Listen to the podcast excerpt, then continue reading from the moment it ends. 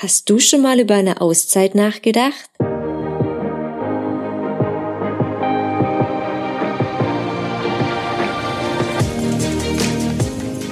Hi, schön, dass du reinhörst bei meinem Podcast Auszeit, raus aus dem Alltag. Mein Name ist Patricia und in der heutigen Episode erzählt uns Patricia von ihrer Auszeit in Afrika. Ich kenne sie nicht persönlich, sondern bin über ihren Instagram-Account auf sie aufmerksam geworden, da sie dort regelmäßig echt tolle Bilder von Afrika postet. Patricia studiert Sonderpädagogik und hat während ihres Studiums an einem Projekt in Namibia teilgenommen und das Ganze mit dem Reisen verbunden. Erfahre in dieser Episode, wie sie ihre Zeit in dem Projekt verbrachte, wie sie herumgereist ist und was eins ihrer persönlichen Highlights war. Viel Spaß beim Zuhören! Also ich meine gelesen zu haben, dass du dir gerne nach dem Abi eine Auszeit genommen hättest, um entweder als Au pair nach Australien zu gehen oder ein FSJ in Namibia zu machen. Und dazu ist es jedoch nicht gekommen, weil du zu dem Zeitpunkt nicht bereit warst, für längere Zeit wegzugehen. Was genau hat dich denn damals davon abgehalten? Also warum hattest du das Gefühl, nicht bereit dafür zu sein? Ich hatte verschiedene Sachen vor, eben das Au pair, und es ist ja alles für ein Jahr, wäre das gewesen, auch dieses FSJ. Und ich war immer viel zu Hause, ich wohne auch immer noch zu Hause und es war für mich einfach schwierig zu sagen, okay, ich gehe jetzt weg. Äh, ich bin jetzt ein Jahr lang alleine irgendwo. Es war auch für mich jetzt noch schwierig, in diesen Flieger zu steigen und alleine zu sein. Und damals nach dem Abi war ich da definitiv noch nicht bereit dazu und habe dann mein FSJ in Deutschland gemacht, wo ich eben wieder nach Hause kommen konnte und ja, meine Eltern zu Hause hatte, meine Freunde und wusste, dass da jemand ist. Und ich hatte einfach Angst, wenn ich weggehe, dass ich dort niemanden treffe, ganz alleine bin. Ja. Okay. Das heißt genau, dann hast du dieses FSJ ja hier in Deutschland gemacht und hast dann irgendwann im Anschluss ja auch mit deinem Studium begonnen. Wann genau kam dann die Idee beziehungsweise die Entscheidung für ein halbes Jahr dann nach Afrika zu gehen? Und warum ausgerechnet Afrika? Mm, ja, das ist eine ganz lustige Geschichte. Ähm, ich habe mich damals, als ich angefangen habe zu studieren, für den BLLV eingeschrieben. Das ist der Bayerische Lehrer- und Lehrerinnenverband. Und da kam dann alle halbe Jahr eine E-Mail mit noch freien Stellen für das Auslandspraktikum in Namibia eben, für dieses Namibia School Project. Und nachdem ich ja damals nach dem Abi schon den Plan hatte, nach Namibia zu gehen, oder es mich irgendwie gereizt hatte, dachte ich mir, okay, das ist der Wink mit dem Zaunfall. Jetzt hast du diese E-Mail schon fünfmal gekriegt oder was. Jetzt ist es soweit. Und dann hat mir mein Freund noch in den Arsch getreten, damit ich gehe, weil der nach dem Abi eben ein halbes Jahr im Ausland war und ich eben nicht. Und der gemeint hat, das macht zu viel mit einem. Genau, und deswegen habe ich dann den Schritt gewagt und das gemacht. Und es war ja dann diesmal nur ein halbes Jahr. Und ich bin durch das Studium ja schon reifer geworden. Es ist aber cool, dass sein Freund ähm, dich da dann auch unterstützt hat. Ja, voll. Aber eben, weil er halt das auch selber dann schon durchgemacht hat und wusste, wie wichtig sowas sein kann oder wie wertvoll sowas sein kann. Ne? Ja, genau. Der wollte eben, dass ich diesen Schritt auch mache und die Erfahrungen mache, mal alleine zu leben, weg zu sein und alleine klarzukommen. Wie war es letztendlich, als du losgereist bist? Also so der Abschied hier und die Ankunft dort? Also als ich dort ich, als ich hier los bin, mein Papa und mein Freund haben mich dann zum Flughafen gebracht und ich habe dann gesagt, ich, ich steige da nicht ein, ich gehe nicht in den Check-in, ich mache das nicht, ich kann das nicht alleine und bin dann natürlich gegangen und eine Freundin von mir arbeitet am Flughafen und die hatte musste dann den hat den Flieger abgefertigt, hat mein Gepäck eingeladen und dann hat sie noch mit mir die Zeit verbracht bis äh, zum Check-in. Dann war sie letztendlich auch die letzte, die ich noch gesehen hatte. Und dann war ich fix und fertig in diesem Flugzeug und hatte, mein Freund hat mir ein Kuscheltier geschenkt, mit dem saß ich dann da verheult im Flugzeug und dann war aber dann eine super nette Stewardess, die sich dann mit mir unterhalten hat beim Start. Und dann habe ich Filme geschaut und dann habe ich im nächsten Flugzeug ein junges Pärchen kennengelernt, die neben mir saßen, auch aus Deutschland, die auch nach Namibia geflogen sind, mit denen ich mich gut unterhalten habe, die es mega cool fanden, dass ich sowas mache. Genau, und dann kam ich in Johannesburg an und musste ich nochmal umsteigen. Und dann ist mir aufgefallen, ich hatte ein Shuttle von Windhoek nach Swakopmund gebucht, in die Stadt, wo ich gewohnt habe. Und dann ist mir aber aufgefallen, dass dieser Shuttle erst nachmittags von der Stadt aus fährt und nicht vom Flughafen. dann bin ich um 5 Uhr in der Früh in Johannesburg gelandet, habe zum Glück jemanden erreicht unter dieser Shuttle-Nummer für den Flugzeugtransfer und bin dann zwei Stunden später in Windhoek gelandet und der war da, alles gut, Visum bekommen, Koffer angekommen, wo ich die größte Angst hatte, dass mein Koffer nicht ankommt. Und genau, dann hat mich der Shuttle abgeholt und dann bin ich in die Stadt gefahren mit dem. Dann ist Namibia irgendwie so weit und nichts.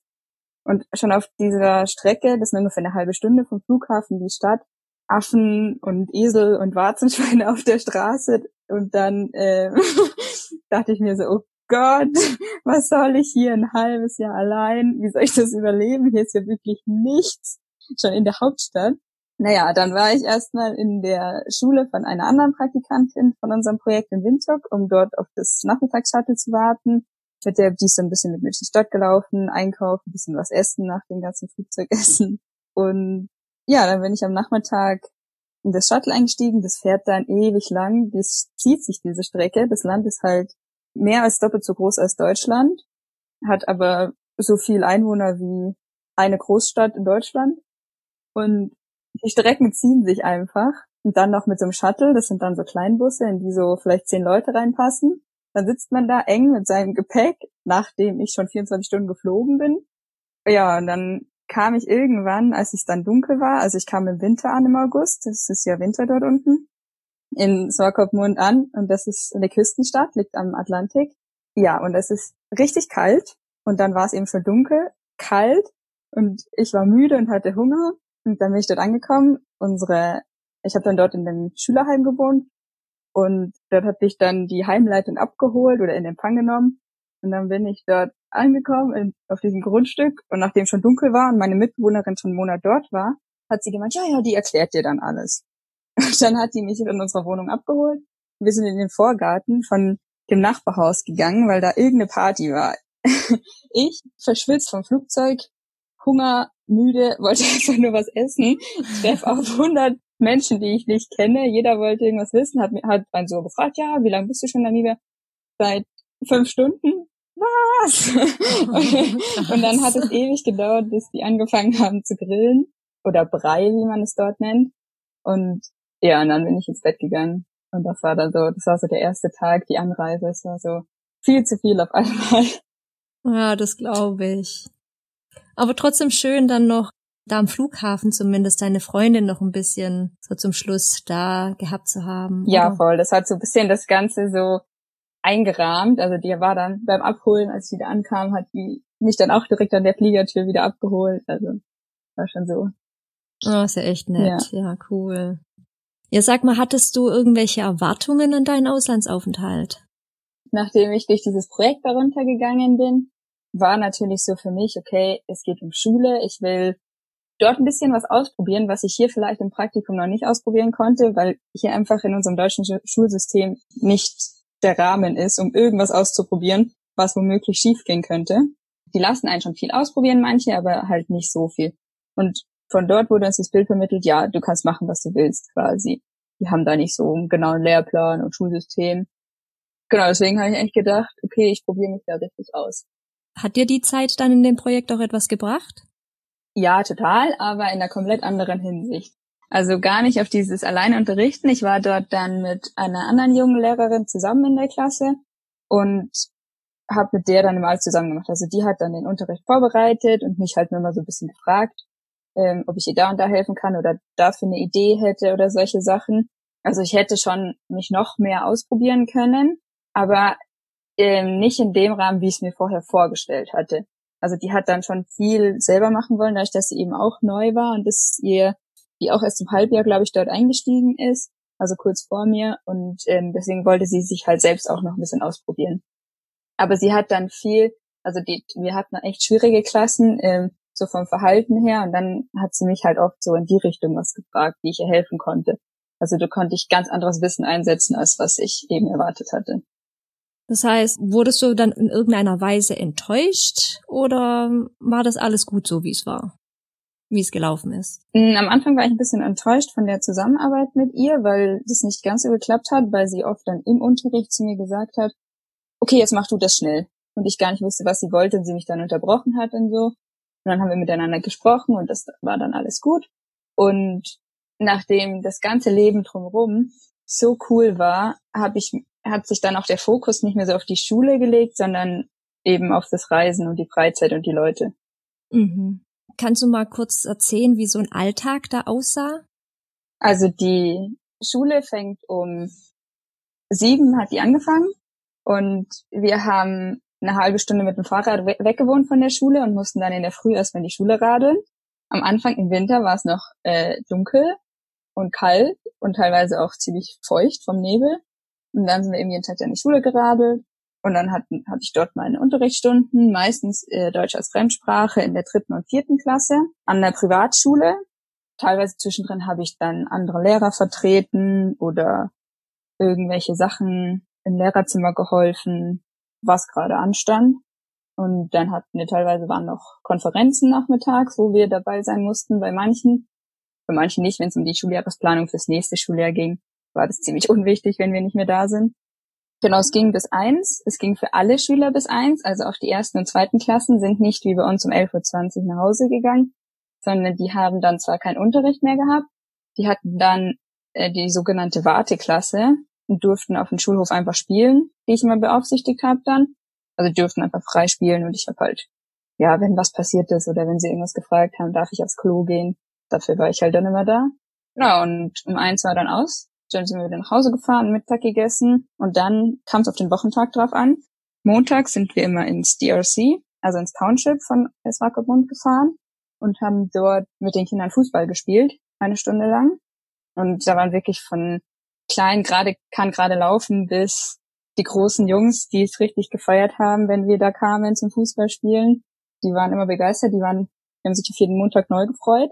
Und sonst Dienstags und Donnerstags war Volleyball. Da hat einfach einer, der dort wohnt, äh, gesagt, okay, ich habe Lust, anderen Leuten mit anderen Leuten Volleyball zu spielen, denen das beizubringen und hat dann so ein kostenloses Volleyballtraining am Strand immer veranstaltet, wo, wo ich mal hingegangen bin. Genau, und dann habe ich eben in einem ehemaligen Schülerheim gewohnt, wo jetzt nur noch Praktikanten aus Deutschland sind. Und da war ich eben mit meiner Mitbewohnerin vom Projekt und anderen Praktikanten von anderen Schulen oder von ganz anderen Projekten, alle aus Deutschland.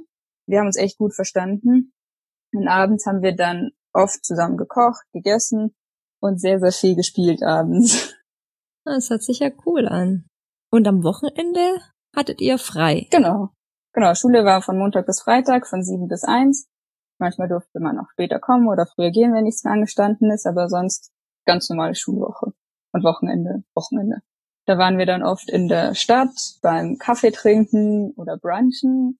wir waren sehr oft essen. und teilweise haben wir dann auch Ausflüge gemacht in die nähere Umgebung oder weitere Umgebung. Da hatte ich auch ziemlich coole Wochenendausflüge. Genau. Ja, und jetzt warst du ja nicht nur in der Schule, sondern du bist ja vorher und nachher ja auch gereist. Hm, das heißt, du kamst an, ich meine, du warst nur zwei Tage in der Schule und bist drei Wochen circa herumgereist. Du warst ja mit anderen Mädels aus deinem Projekt zusammen. Also ihr seid ja zusammen gereist. Wie wart ihr da so unterwegs und wo habt ihr geschlafen? Genau, ich war am Anfang zwei Tage in der Schule tatsächlich nur und dann waren erstmal Ferien. Habe ich richtig gut getimt.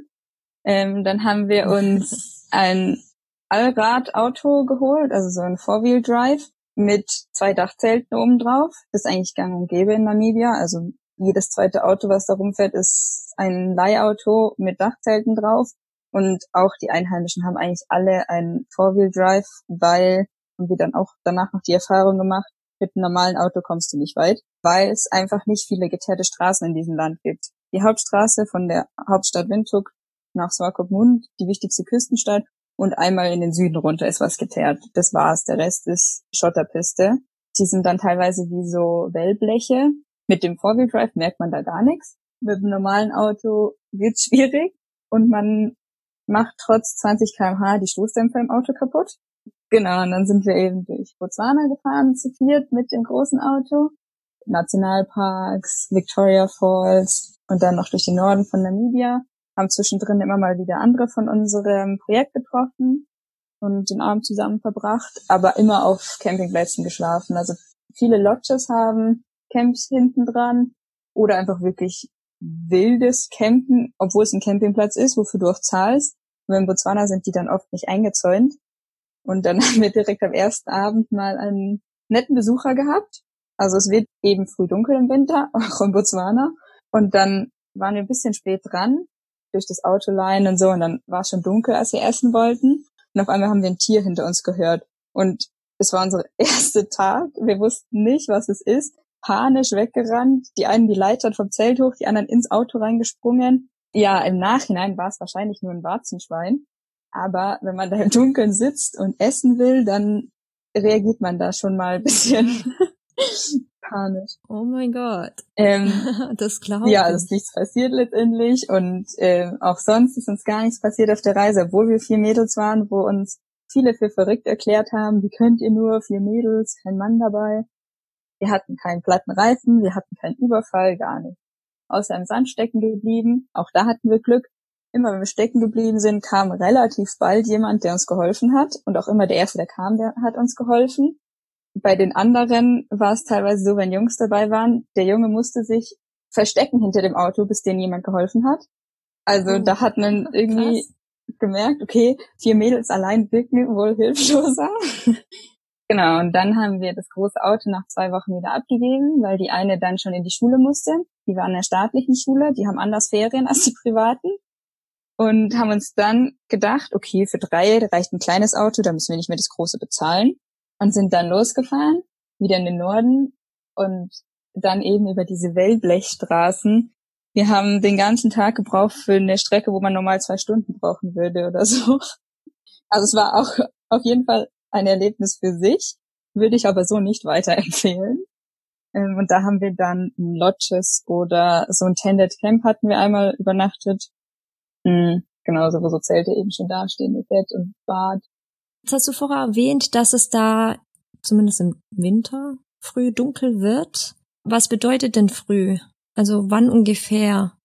Hm, also als ich ankam im August, war es, glaube ich, schon vor sieben dunkel, aber da ist es schon besser geworden. Ich glaube, im Juli ist es noch früher dunkel und es ist dann auch im Laufe des Jahres immer länger hell gewesen. Also im Dezember haben wir auch mal bis acht ähm, noch am Strand Volleyball gespielt oder bis neun dann Sonnenuntergang abgewartet. Also es ist ziemlich ähnlich wie hier, dass es schon ziemlich schwankt, wann die Sonne untergeht. Und nach eurem Erlebnis da, ne, also dann die erste Nacht oder Abend, wie auch immer, ihr sitzt da im Dunkeln und wollt kochen oder essen, wie auch immer, und dann dieses Geräusch. Habt ihr das dann die folgenden Nächte trotzdem auch weiterhin so gemacht? Ich nehme mal an, nicht, ne? Nicht im Dunkeln. Nee, oder? wir sind dann, wir haben dann im Auto fertig gegessen an dem Abend und sind dann alle zusammen ins Bad, alle zusammen wieder zurück und ins Zelt. Jeder hat nur gehofft, dass er in der Nacht nicht aufs Klo muss. Wir waren da auch ganz alleine auf diesem Campingplatz und hatten einerseits schön, weil wir die Ruhe hatten, andererseits war es schon ziemlich spooky dann. Genau, und danach hatten wir dann auch eingezäunte Campingplätze, dann ist es nicht mehr so schlimm, da sind wir dann schon rumgelaufen noch. Aber Einmal waren wir auch, da waren wir ziemlich lange unterwegs, weil wir eine lange Strecke machen mussten. Da waren wir auch kurz vor Sonnenuntergang erst am Camp. Da haben wir dann schnell noch Nudeln mit Pesto gegessen, im Stehen gegessen, damit wir ja nichts rausräumen und genau auch geschaut, dass wir, wenn es richtig dunkel ist, dann schon im Zelt sind. Die Route, die ihr euch da oder die ihr gefahren seid, hattet ihr das vorher schon alles irgendwie geplant? Wusstet ihr, ah ja, wir fahren, wir sind an diesem Tag da und da und am nächsten Tag fahren wir da und dahin oder habt ihr das eher ein bisschen spontan dann entschieden vor Ort?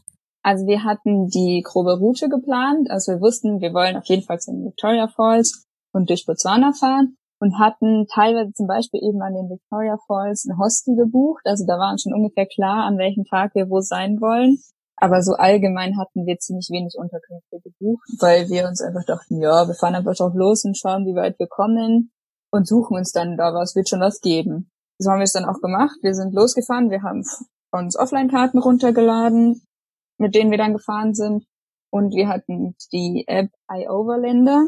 Die kann ich auch nur empfehlen für sowas. Da sind alle oder viele Camps oder auch Stellplätze einfach so eingezeichnet von anderen Reisenden. Also kann man auch selber dann was hinzufügen und Bewertungen schreiben. Und damit sind wir eigentlich echt ganz gut gefahren.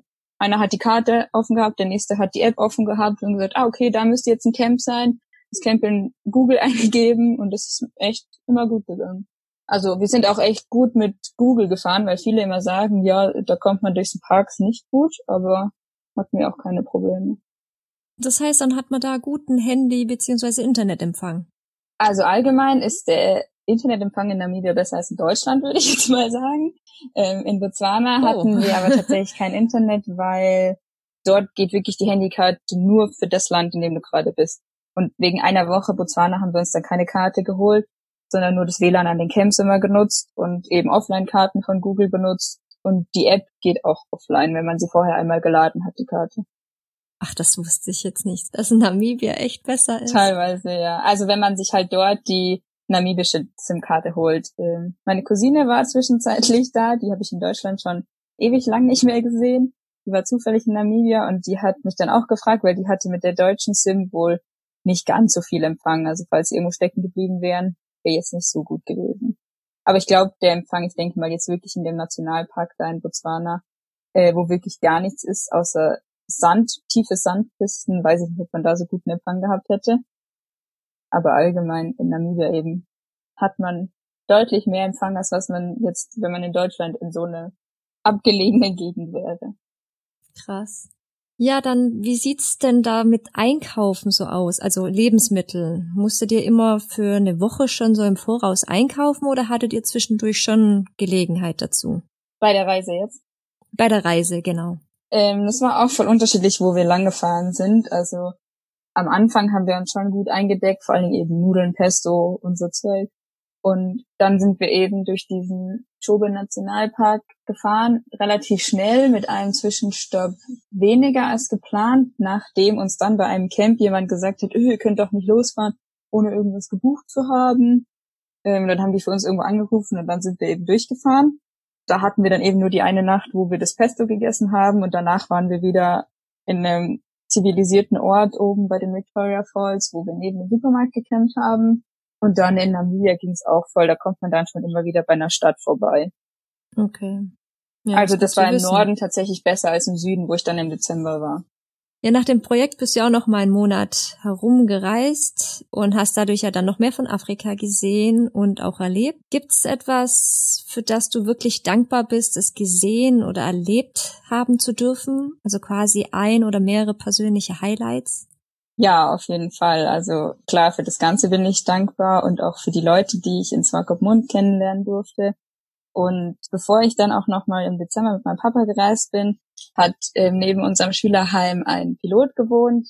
Das ist dort gang und gäbe, dass man dort so einen Scenic Flight mit so einem kleinen Flugzeug macht.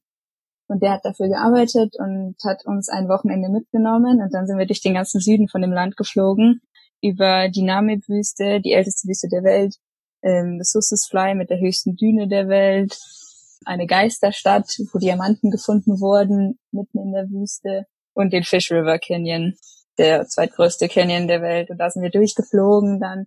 Das war mega cool. Also das ist mein absolutes Highlight von dem ganzen halben Jahr, das Fliegen und allgemein die Orte auf jeden Fall, die ich dort eben sehen durfte. Das ganze Land ist einfach so faszinierend schön und die Landschaften sind einfach so unterschiedlich. Also man hat die Spitzkoppe zum Beispiel, das ist das Matterhorn Namibias. Das ist ein richtig spitzer Berg aus roten, runden Steinen. Und der Fish River Canyon zum Beispiel, der ist ganz im Süden an der Grenze zu Südafrika. Der ist ja eher wieder so graues Schiefergestein. Und zwischendrin hat man dann eben die rote Wüste, das Meer, weißen Sand in, in der Geisterstadt, Diamanten, also wirklich alles. Wow, das hört sich echt toll an. Jetzt warst du ja insgesamt sechs Monate dort. Wie gesagt, du bist gereist, aber hast auch an diesem Schulprojekt da mitgemacht. Es kostet ja aber auch alles was. Also kommen wir zu dem Thema Finanzen. Da bin ich mir nämlich ziemlich sicher, dass viele gerne wissen möchten, wie viel dich denn des, dieser Aufenthalt so gekostet hat und wie du das Ganze finanziert hast.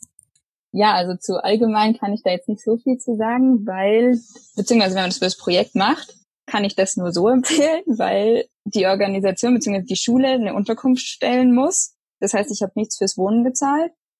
Und ähm, wir haben dort Taschengeld bekommen im Monat, von dem wir ja einkaufen gehen konnten.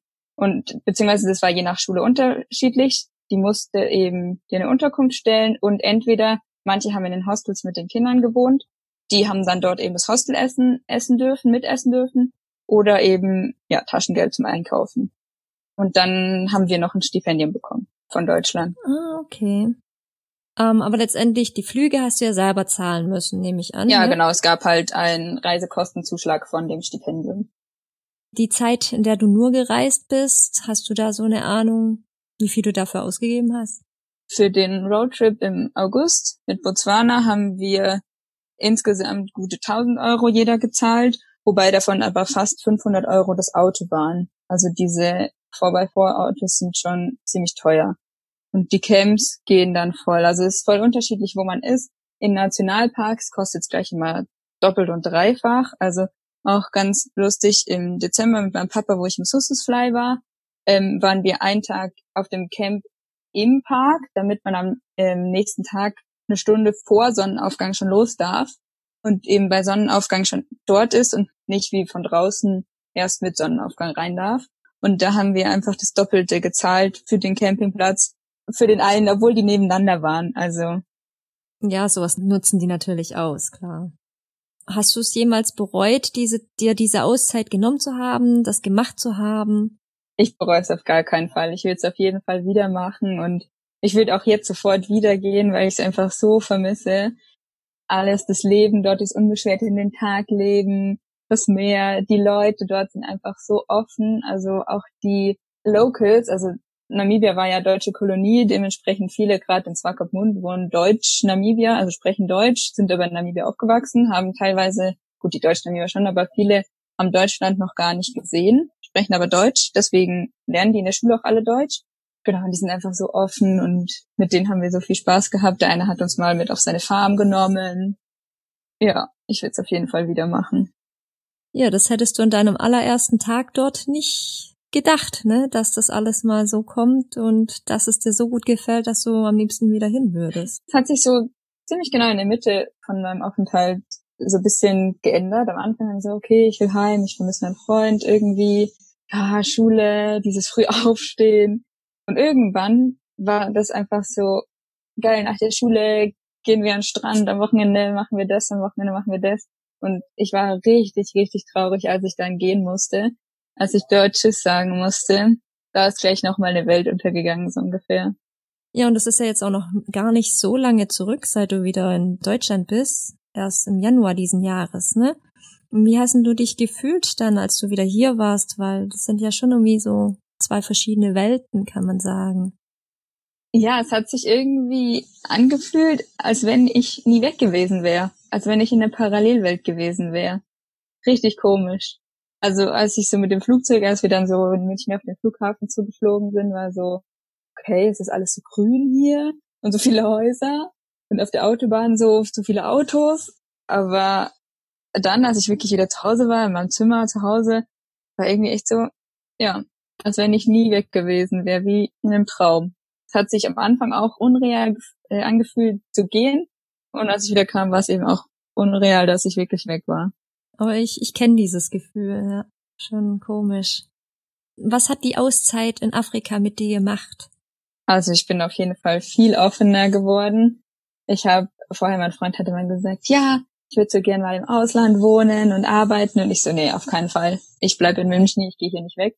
Und jetzt will ich am liebsten sofort wieder weg und gar nicht in Deutschland arbeiten.